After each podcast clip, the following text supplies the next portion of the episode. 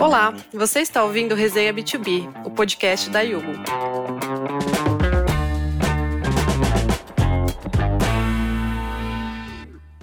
Olá, sejam bem-vindos a mais um episódio do Resenha B2B. Hoje nós vamos falar sobre um assunto que impacta diretamente não só o mercado, mas a sociedade como um todo: o crescimento das fintechs e a relação delas com a geração de tecnologia financeira mais centrada no usuário e no acesso financeiro. Eu sou a Daniela Leite, do time de marketing da Yugo, e hoje eu recebo dois convidados para debater esse assunto. O Daniel Lange é head de produto na Trela e o André Gonçalves é o CFO na Yugo. Pessoal, sejam bem-vindos. Muito obrigada pela participação de vocês.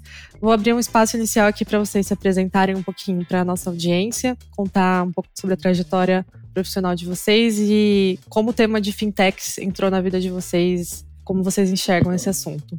Então, sou Daniel, eu tô agora na Trela, que é um marketplace, mas eu fiquei sete anos na Acreditas, eu participei de todo o crescimento, desde quando tinha 20 pessoas até aproximadamente 5 mil, e era uma área que sempre me interessou, porque tinha um propósito muito legal desde o começo de baratear os juros no Brasil e melhorar a qualidade de vida das pessoas. Então, utilizar já desde sempre os ativos que a pessoa tinha, seja o carro, seja a casa, para, utilizando esses ativos, liberar crédito e com esse crédito permitir que as pessoas fizessem o que elas quisessem.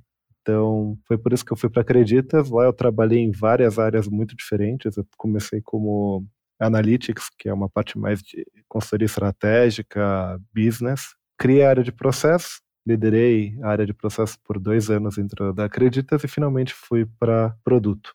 Produto, eu liderei a criação do produto de financiamento de veículos, Acreditas.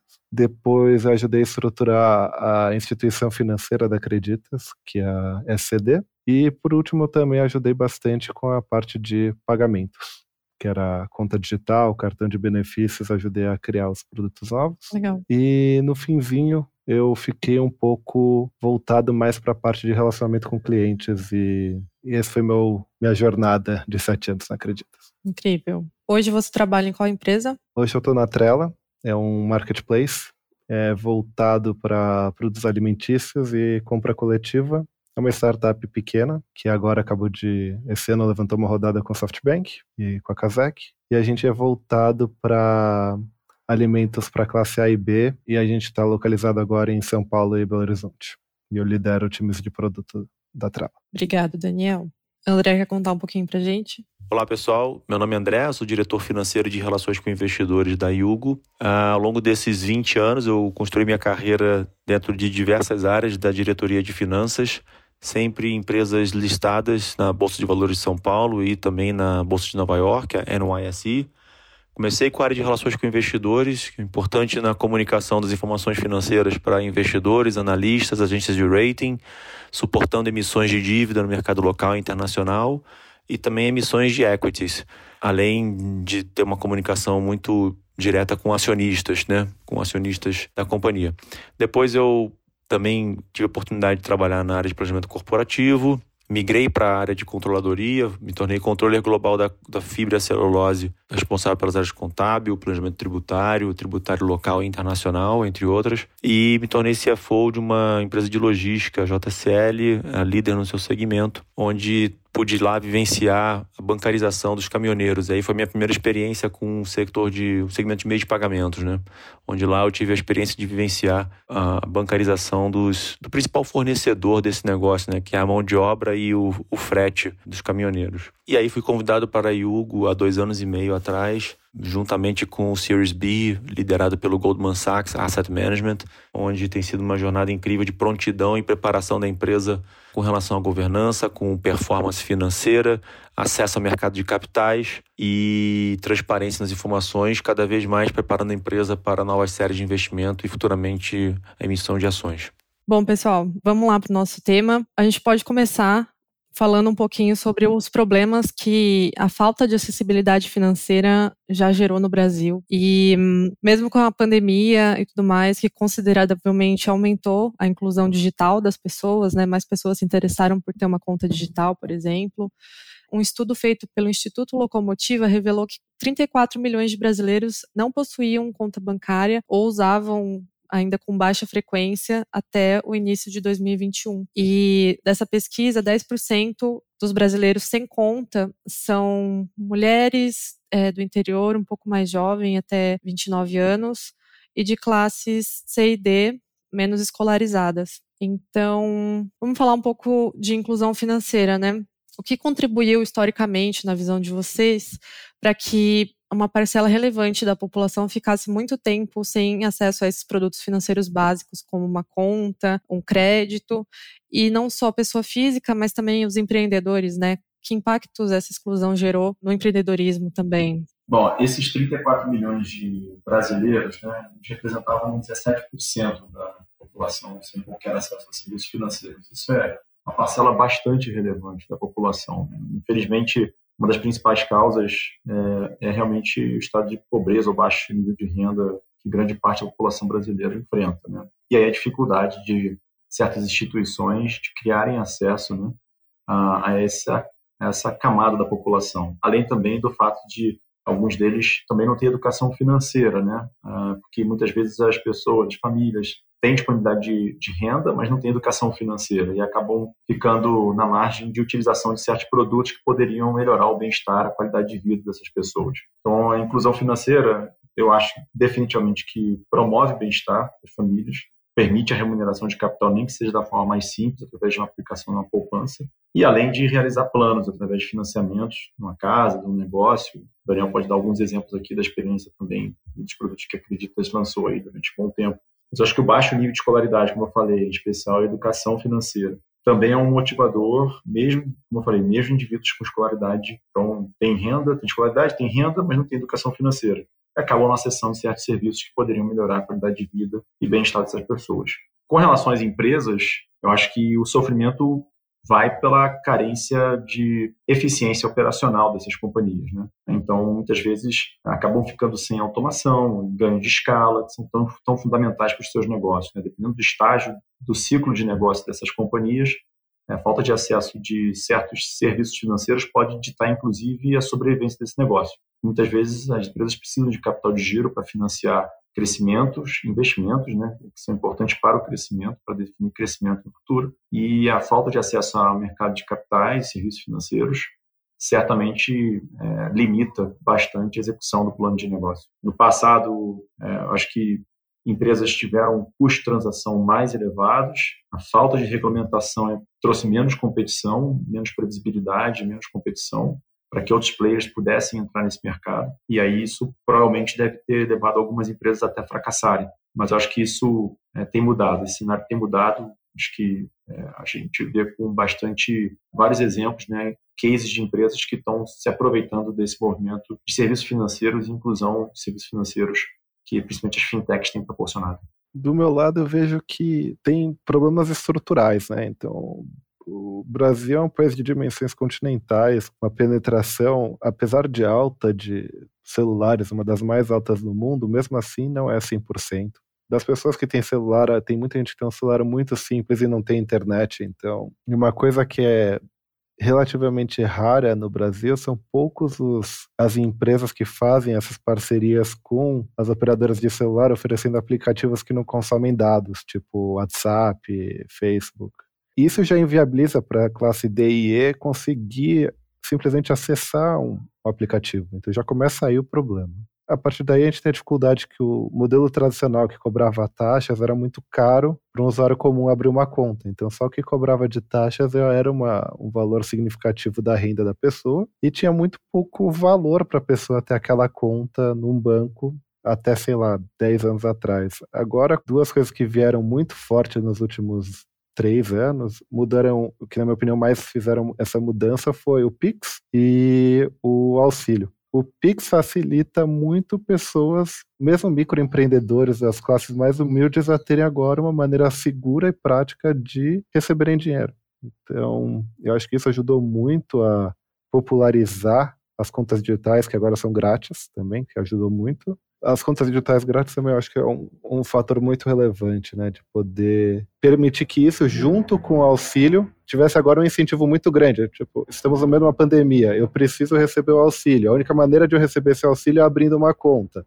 Ah, agora eu tenho como abrir uma conta digital. Então, eu tenho um estímulo muito forte, uma proposta de valor muito clara para vou abrir minha conta digital para conseguir receber meu auxílio e a partir daí eu inicio minha jornada na bancarização, que é o primeiro passinho da educação financeira. Perfeito. Então a gente pode avaliar assim que o cenário já vem mudando significativamente, né? Mas na visão de vocês, o que, que ainda precisa ser percorrido para avançar mais ainda nessa educação financeira, nessa bancarização e até o acesso assim a taxas e serviços mais acessíveis para pessoas e empresas, no sentido também de experiência do usuário. O que, que falta ali para a gente ter mais, mais inclusão ainda? Na minha opinião, pelo menos vindo do mercado de crédito, a distribuição de informação no Brasil é muito assimétrica. Então, os players grandes concentram muita informação, o que permite uma avaliação de risco melhor que permite no médio e longo prazo ter uma vantagem competitiva muito grande de taxas menores, porque eles conseguem escolher os melhores clientes e é difícil de competir com os players novos. Tanto que tem dois movimentos do Banco Central que vêm para ajudar a resolver isso, que é o Open Banking, que é para nivelar a disponibilidade de informações, e é super legal essa iniciativa. E a outra é o cadastro positivo, que é um case de super sucesso nos Estados Unidos, mesmo porque no Brasil o número de pessoas negativadas agora na crise vem aumentando mês a mês. Então a gente está batendo recordes de pessoas negativadas um mês contra o outro. Então o cadastro positivo mostra não só o lado negativo das contas que a pessoa deixou de pagar, mas deixa visível todos os comportamentos positivos que ela tem, as contas que ele vem pagando, quão consistentemente o cliente paga ela, o que permite dar acesso a crédito para pessoas que só com cadastro negativo não conseguiriam.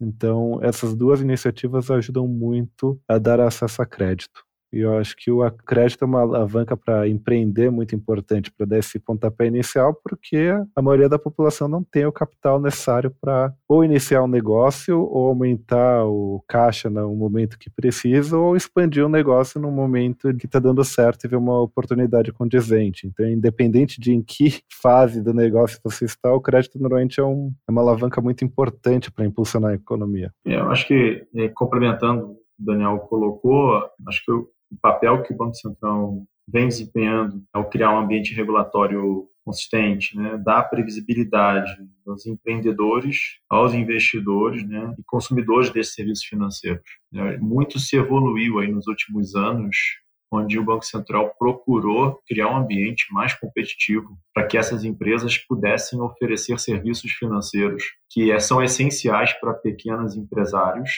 empreendedores e que muitas vezes é, eles não tinham acesso né, é, nesses serviços, seja pelo custo ou seja pelo produto, vamos dizer assim, que não atendesse às suas necessidades ficassem fora desse acesso. Né? E acho que também, em paralelo, o papel das associações e entidades de classe, né, que promovem debates, discussões temáticas e que buscam reunir as empresas para estimular oportunidades de aprimoramento do ambiente regulatório e redução dos custos de transação. Então, são reuniões muitas vezes ricas, né, onde são debatidos os aspectos que estão presentes nas resoluções e tentar trazer isso para um paralelo prático do dia a dia das companhias, onde há uma tentativa de também interação com os reguladores para fazer com que esse ambiente seja mais competitivo e que, no, no limite, gere menor custo de transação para o tomador de serviço. Então, acho que essas duas frentes conseguem, sim, estimular e permitir um cenário de bancarização melhor para os usuários desses serviços. Então, essas novas lógicas assim de criação de serviços financeiros são muito protagonizados pelos bancos digitais, pelas fintechs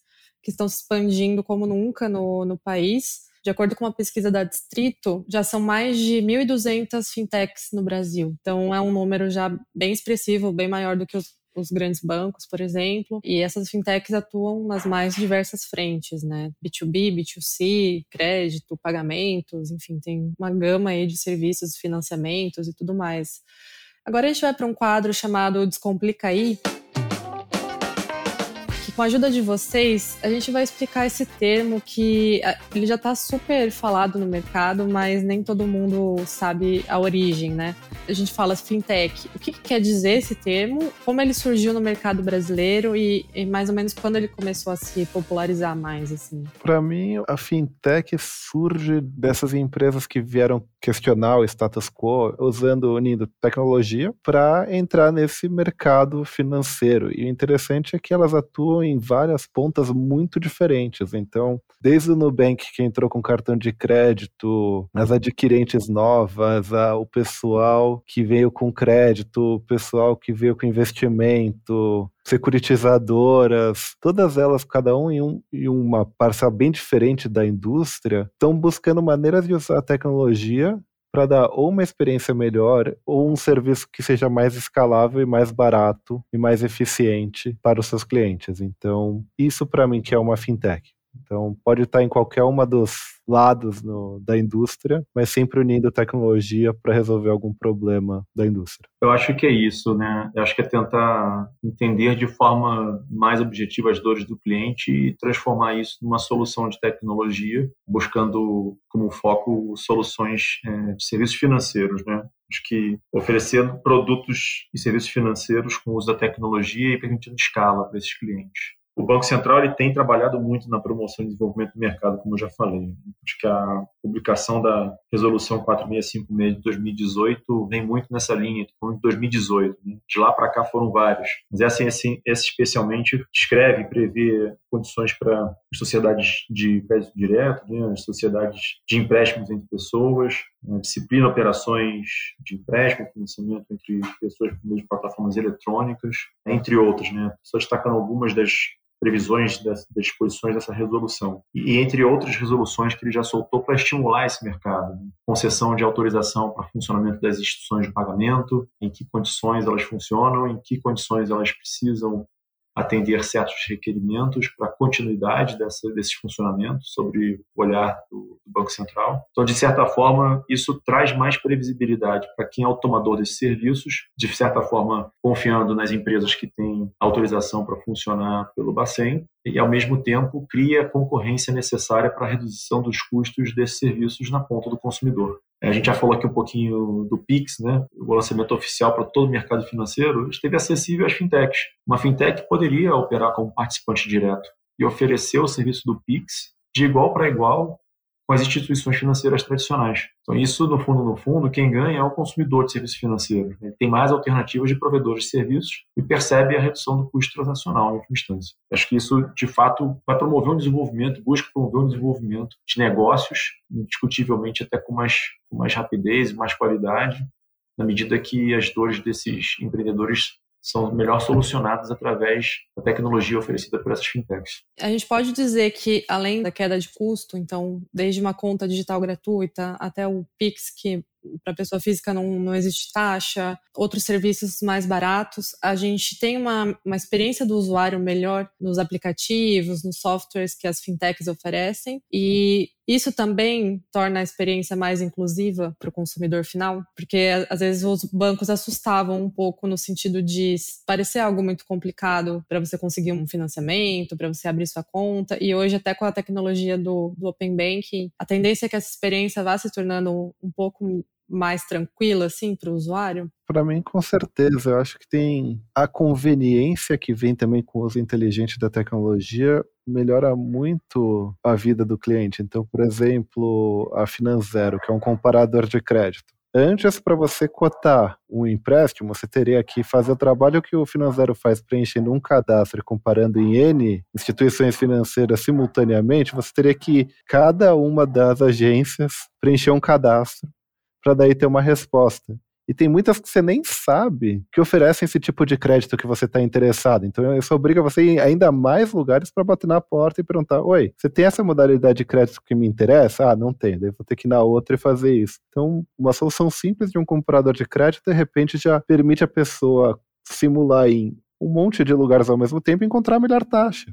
Sem isso, é muito mais provável que a pessoa acabe se contentando com uma taxa pior porque ela não vai ter o tempo disponível e o conhecimento necessário para saber onde que está a melhor taxa para ela. Então esse é um exemplo claro de como a tecnologia e a experiência é boa. Outra coisa é a linguagem mais amigável. Então, a preocupação que tinha o Nubank desde o começo de não ter entrelinhas, de ter uma comunicação muito clara, ajuda a diminuir a barreira do medo para a pessoa que está tendo a primeira interação com o mundo financeiro. Ele está abrindo uma conta pela primeira vez, ele não tem nenhuma referência, ele não sabe o que, que é isso. Então, ter uma linguagem amigável, ter os passos muito claros, ajuda muito a pessoa a tomar essa decisão que é muito importante de abrir uma conta, ainda mais porque essa conta já vem com uma remuneração automática. Então, de repente, a pessoa não só tem uma conta digital, como começa a remunerar o dinheiro. Então, já está começando a ter uma primeira solução simples de investimento e uma solução que também permite acesso ao crédito. Acreditas com a proposta de trocar dívidas permite também explicar modalidades de crédito que são muito complexas e normalmente não são oferecidas para o cliente de uma maneira muito mais amigável. Então a pessoa só sabe que está pagando cara no cartão de crédito, mas não sabe que tem alternativas no mercado. E de repente ela vê um anúncio no Facebook e olha, descobre uma coisa nova que é muito interessante para ela. Então esse tipo de experiência que melhora a vida das pessoas, na minha visão. É interessante a gente pegar outros paralelos aí, além dos que o Daniel descreveu, por exemplo, a contratação de seguro, né? Antigamente você contava com um corretor de seguros, até hoje você deve ter essa figura, mas existem plataformas que tornam essa busca muito mais eficiente, né? trazendo mais opções, sendo mais transparente, inclusive, nas cotações. Temos aí vários exemplos né, que serviços financeiros foram mais sofisticados em termos de ganho de eficiência para o usuário final falando do mesmo benefício a ser oferecido, do mesmo produto. Né? Não teve uma mudança do produto em si, mas é, teve uma melhor abrangência na maneira como isso é oferecido para os clientes. Né? Então, assim, acho que de uma maneira geral a gente percebe isso. É,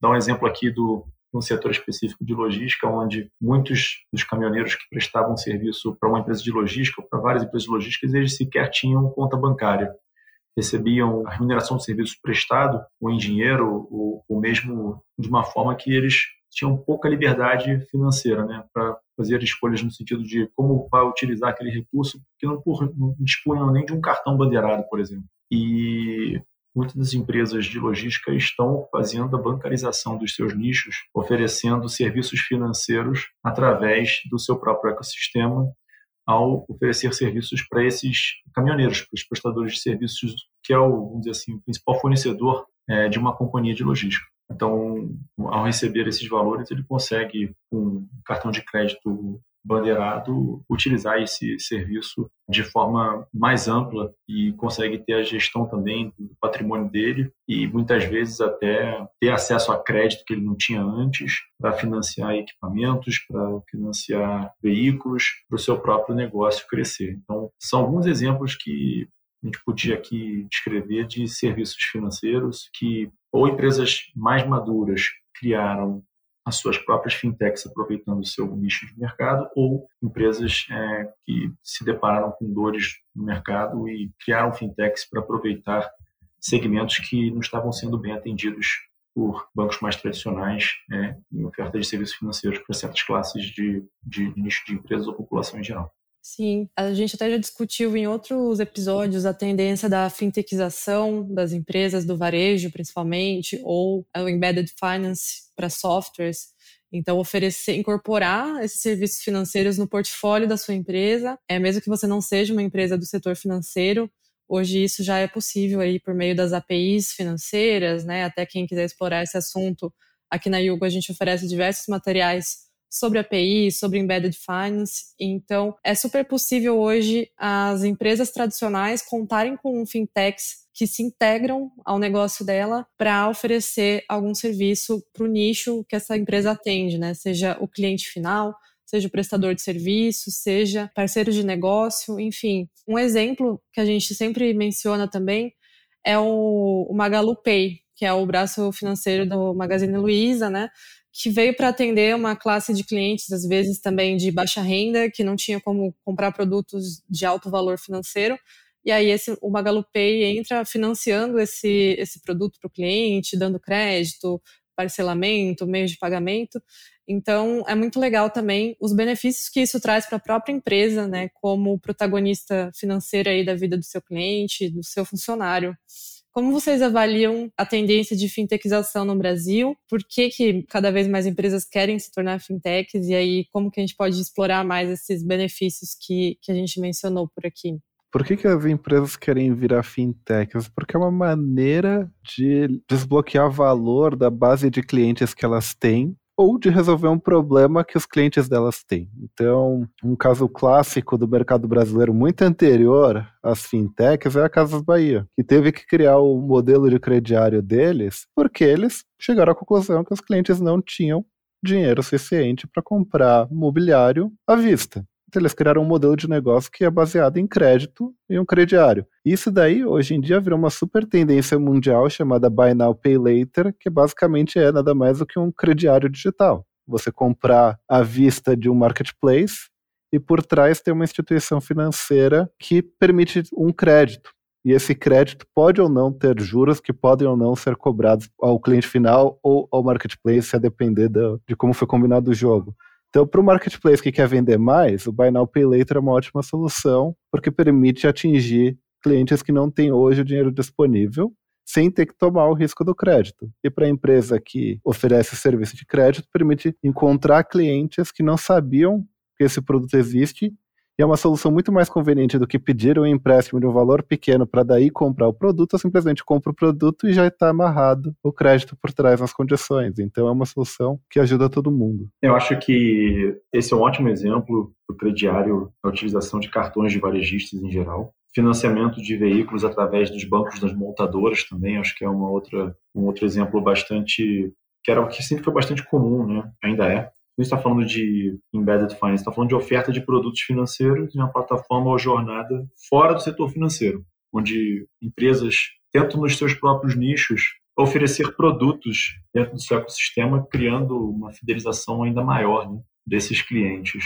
Então, o que a gente está percebendo é que o mercado hoje, muito provavelmente, é pequenos negócios estão iniciando atividades e provavelmente não vão, não vão ter interação com os bancos tradicionais, porque esses serviços financeiros vão ser oferecidos por essas fintechs para eles é, é, traz uma utilidade e, no final das contas, é, é o que eles precisam. Eles não precisam de produtos tão sofisticados. Se a gente for pensar, a gente está falando de contas digitais, serviços é, de meio de pagamento, gestão de caixa, capital de giro, são coisas que as fintechs estão oferecendo com uma qualidade de produto muito superior, uma interface, uma experiência de cliente muito superior a que muitas vezes está disponível é, no mercado. Então, é o que eu acho, tem uma grande chance de, de novos negócios nunca terem acesso aos principais bancos ao consumir certos produtos financeiros.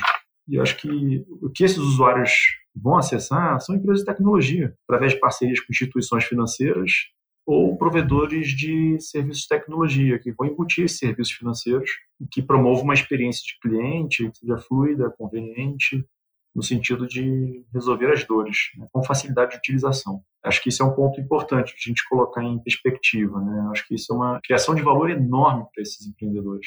E uma coisa que eu vejo que é muito interessante também é, é uma tendência mundial que é o que eles chamam de bundling and unbundling. Então, bundling é trazer mais serviços, cada vez mais serviços para dentro de uma mesma instituição financeira, o famoso bancão que faz tudo. Então, os grandes bancos do Brasil fazem tudo. São seguradoras, são financeiras, são investidores. Literalmente todos os pacotes da indústria financeira estão dentro daquele guarda-chuva. Só que acontece é que na maioria desses produtos são mais ou menos. Então, o que, que faz a estratégia de unbundling é uma fintech ter um foco muito especializado em um problema, eles vão resolver aquele problema muito bem. Então, tipo, a Nomad nasceu para resolver o problema de poder gastar em dólar fora do Brasil. Então, eles tinham um público muito focado e é isso. Daí tem até o adquirido recentemente que é a Husky que fazia exatamente o contrário, que era para trazer dólar de fora e transformar em real no Brasil. Então você vê que tem fintechs muito especializadas que resolvem um problema e resolvem aquele problema muito bem. Então tem um NPS altíssimo, clientes super fiéis, porque fazer isso usando uma solução tradicional era mais difícil, mais caro, mais inconveniente. Então, de repente, chega esse player e ele ganha um espaço muito grande, muito rápido, porque ele realmente resolveu um problema. Então, as instituições financeiras grandes vão sendo atacadas pelas beiradas e depois elas vão se consolidando. Então, até o Nubank, ele começou com cartão de crédito e eles eram o melhor cartão de crédito, pelo menos percebido pelos clientes, e cresceu absurdamente. E daí eles começam a trazer outras coisas, traz conta digital, traz seguro de vida, traz plano de pontos, de milhas, e por aí vai, vai crescendo. Então é, é uma tendência do mercado, esse bundling e unbundling. E, e as fintechs vêm no momento que o mercado brasileiro era extremamente concentrado em cinco grandes bancos. Então, de repente, explode esse monte de empresas pequenas comendo pelas beiradas, que é super bom para o mercado e para a concorrência. E no final, o usuário final. Sem dúvida. Agora a gente vai para um quadro chamado Resenha, que é para ser uma proposta mais opinativa e se vocês trouxerem alguma experiência ou case né, sobre esse tema, é bem interessante também. Então a gente falou até aqui sobre, às vezes, alguns produtos básicos que foram mais democratizados pelas fintechs. O que, que vocês imaginam que ainda pode ser criado com a tecnologia que a gente já tem e com principalmente com as coisas que estão surgindo agora pelo Banco Central, por exemplo, de Open Finance. A gente pode assim fazer um exercício de imaginação imaginar alguma coisa ainda que não existe e vai ter no mercado daqui para frente, facilitando ainda mais a jornada do usuário, enfim. Ou já está acontecendo e vocês querem comentar? Uma coisa que já começou a acontecer, mas acho que tem muito espaço para melhoria, não é um tema sexy, mas é um tema importante, é a antifraude. No mercado financeiro, fraude é um problema muito caro para a maioria das instituições financeiras, então elas são obrigadas a dar uma experiência muito pior para os usuários porque elas não estão confortáveis em ter certeza que a pessoa é a pessoa. E toda tecnologia nova imediatamente é atacada, tanto que o Pix foi rapidamente atacado pelos fraudadores, o famoso golpe do Pix está super em voga em todos os jornais, porque é um jogo de gato e rato. Surge uma inovação que vem com conveniência e os fraudadores vêm buscar uma maneira de usar essa conveniência para levar vantagem. E por que, que eu trago esse tópico? Porque algumas coisas novas podem usadas para melhorar muito o antifraude. Por exemplo, o governo, através da SERPRO, que é o principal órgão que controla informações, está cada vez mais digitalizando as informações dos usuários, os documentos. É um, o gov.br está cada vez mais centralizando a informação a vida inteira da pessoa. Então, já tem assinatura digital, de graça para qualquer pessoa que quiser usar no gov.br, é, é um produto que ninguém sabe, mas existe, é super legal. Tem documentos digitais que já estão disponíveis lá, tem biometria cadastrada pelo Tribunal Eleitoral. Todas as informações podem ser usadas se disponibilizadas de uma maneira segura através de APIs para facilitar o processo de validação cadastral. Isso poderia aumentar muito o acesso das pessoas a produtos financeiros e diminuir muito a barreira de entrada de validação, que hoje em dia tem biometria, validação do rosto, aquela validação facial com a, com a selfie e por aí vai. Então, eu vejo aí um, uma oportunidade muito legal, ainda subexplorada. E a outra é a parte de Open Finance e Open Banking, que também ainda está bem incipiente. Eu acho que tem um potencial enorme de essa disponibilização de dados permitir que os players mais novos que têm menos acesso consigam competir de uma posição mais de igual com os players estabelecidos. Essas são minhas três apostas olhando para o mercado. É, eu ia complementar com dois pontos, né? A gente quando olha para para o segmento de, pagamento de cartão de crédito, as taxas de conversão poderiam certamente ser superiores, né? Se a gente tivesse essa eficiência na detecção e, e na avaliação de potenciais fraudadores, né? É, hoje você tem estabelecimentos ou grupos de estabelecimentos que a gente, como empresas que oferecem serviços financeiros, acaba a gente tem que ser pouco mais conservador por não ter, vamos dizer assim, todo esse conjunto de informações é, disponível e sabendo que tem certos produtos que vêm junto com a inovação tecnológica, mas muitas vezes a segurança em utilização desses produtos é, não vem no mesmo ritmo. E os fraudadores são às vezes andam mais rápido do que os reguladores também para atuar no mercado. E a gente acaba tendo que criar restrições de limitação de valores em determinados horários do dia como o Banco Central impôs aí recentemente também para evitar esses eventos aí indesejáveis para a população. Então acho que ganhando eficiência e acesso à informação no mercado como um todo, essas, essas taxas de conversão certamente seriam maiores porque hoje em dia não só são as empresas que oferecem serviços financeiros, como as fintechs, que possuem times de prevenção à fraude, né? as adquirentes também, os bancos emissores, e isso pode criar uma série de ações não complementares, e isso atrapalha a conversão de transações. Então, acho que nesse sentido, o acesso à informação e isso está mais disponível, acho que certamente vai gerar valor para o consumidor também, que vai ter mais eficiência na, na maneira como ele hoje consome os serviços financeiros. Com certeza. O caminho é uma jornada cada vez mais fluida, né? E os aspectos regulatórios de segurança com certeza vão fazer a diferença aí nesse, nessa jornada. Bom, a gente está se encaminhando aqui para o final do nosso episódio. O nosso último quadro se chama Ping Pong. É uma sequência de duas perguntinhas rápidas, assim, bate-volta, para vocês responderem sim e não e um breve motivo aí da resposta. Então, a primeira é: podemos dizer que as fintechs mudaram o cenário econômico brasileiro com base em tudo que a gente conversou hoje? Por mim, sim. Elas democratizaram o acesso para pessoas que antes não conseguiam ter, elas permitiram pessoas terem a primeira conta, elas obrigaram os bancos a diminuírem as taxas, então sim. Sim, também. Acho que não, não há dúvida que elas estimularam o empreendedorismo né, e promoveram bem-estar para a sociedade, né, se a gente olhar sobre esse aspecto. Né? Uma série de negócios foram viabilizados com as soluções mais inteligentes de baixo custo. E as fintechs vão precisar ser cada vez mais especializadas para se diferenciarem no mercado, como o Daniel vinha falando, ou, pelo contrário, elas têm que agregar cada vez mais serviços para atender diferentes consumidores? Eu acho que elas nascem especializadas e conforme elas se amadurecem, elas vão se tornando mais compreensivas nas suas soluções, muito voltadas com o foco que elas têm. Eu acho que é isso, é, é juntar essa melhor experiência que as fintechs promovem uh, e, ao mesmo tempo, serem flexíveis na oferta de produtos. Legal. Por último, a gente vai ver os bancos perderem um pouquinho da importância que eles têm hoje na vida do consumidor, ou eles ainda vão ter um papel aí a desempenhar? Eles vêm perdendo, sim, importância, Dito isso, eles ainda são muito mais relevantes do que as fintechs. Então, apesar do Nubank ter milhões e milhões e milhões de usuários, os bancos monetizam muito mais através dos produtos à base de usuários que eles têm e tem uma concentração muito maior de pessoas que recebem o salário nas suas respectivas contas. Então, são dois indicadores muito fortes que eles são mais relevantes do que os bancos digitais, por exemplo. Então, sim, estão sendo atacados, mas ainda são os gigantes do mercado. É, eu concordo, eu acho que sim, estão perdendo mercado, mas eu não acho que eles perdem importância, né? Eles têm o seu nicho, têm complexidade de produtos e serviços para uma série de empresas, eu acho que eles vão conseguir continuar atendendo muito bem, entregando retornos é, relevantes como entregam hoje, mas olhando sobre a ótica de mercado atendido propósito das fintechs, é, estamos falando de públicos talvez diferentes e um mercado mais favorecido que hoje está sendo abocanhado por essas fintechs.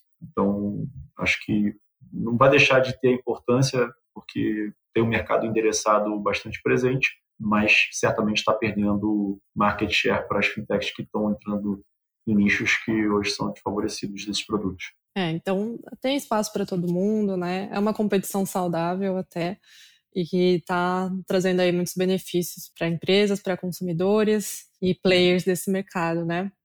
Pessoal, muito obrigado pela participação de vocês. Foi um grande prazer bater esse papo com vocês.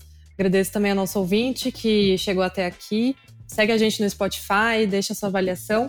E agora eu me despeço de vocês, deixo um espaço caso vocês queiram deixar algum recado final para o nosso ouvinte. E muito obrigado, gente. Gostaria de agradecer pelo convite, foi super legal. Sempre gosto de bater papo sobre inclusão financeira e finanças, continua sendo um assunto próximo do meu coração. E se quiserem também entender um pouco mais sobre Marketplace ou Trella, que agora é o meu novo desafio, também podem me encontrar pelo LinkedIn para bater um papo. Valeu! Eu agradeço aí mais uma vez a Dani. É um prazer, Daniel, te conhecer e foi ótima oportunidade de falar um pouquinho mais sobre o segmento de fintechs, é, inovações que o mercado tem trazido também através das resoluções que o Banco Central tem emitido e, e sobre a Yugo. Então, fico à disposição também nas redes sociais, se vocês tiverem interesse, estou à disposição para bater um papo. E é isso. Muito obrigado aí pela participação de todos.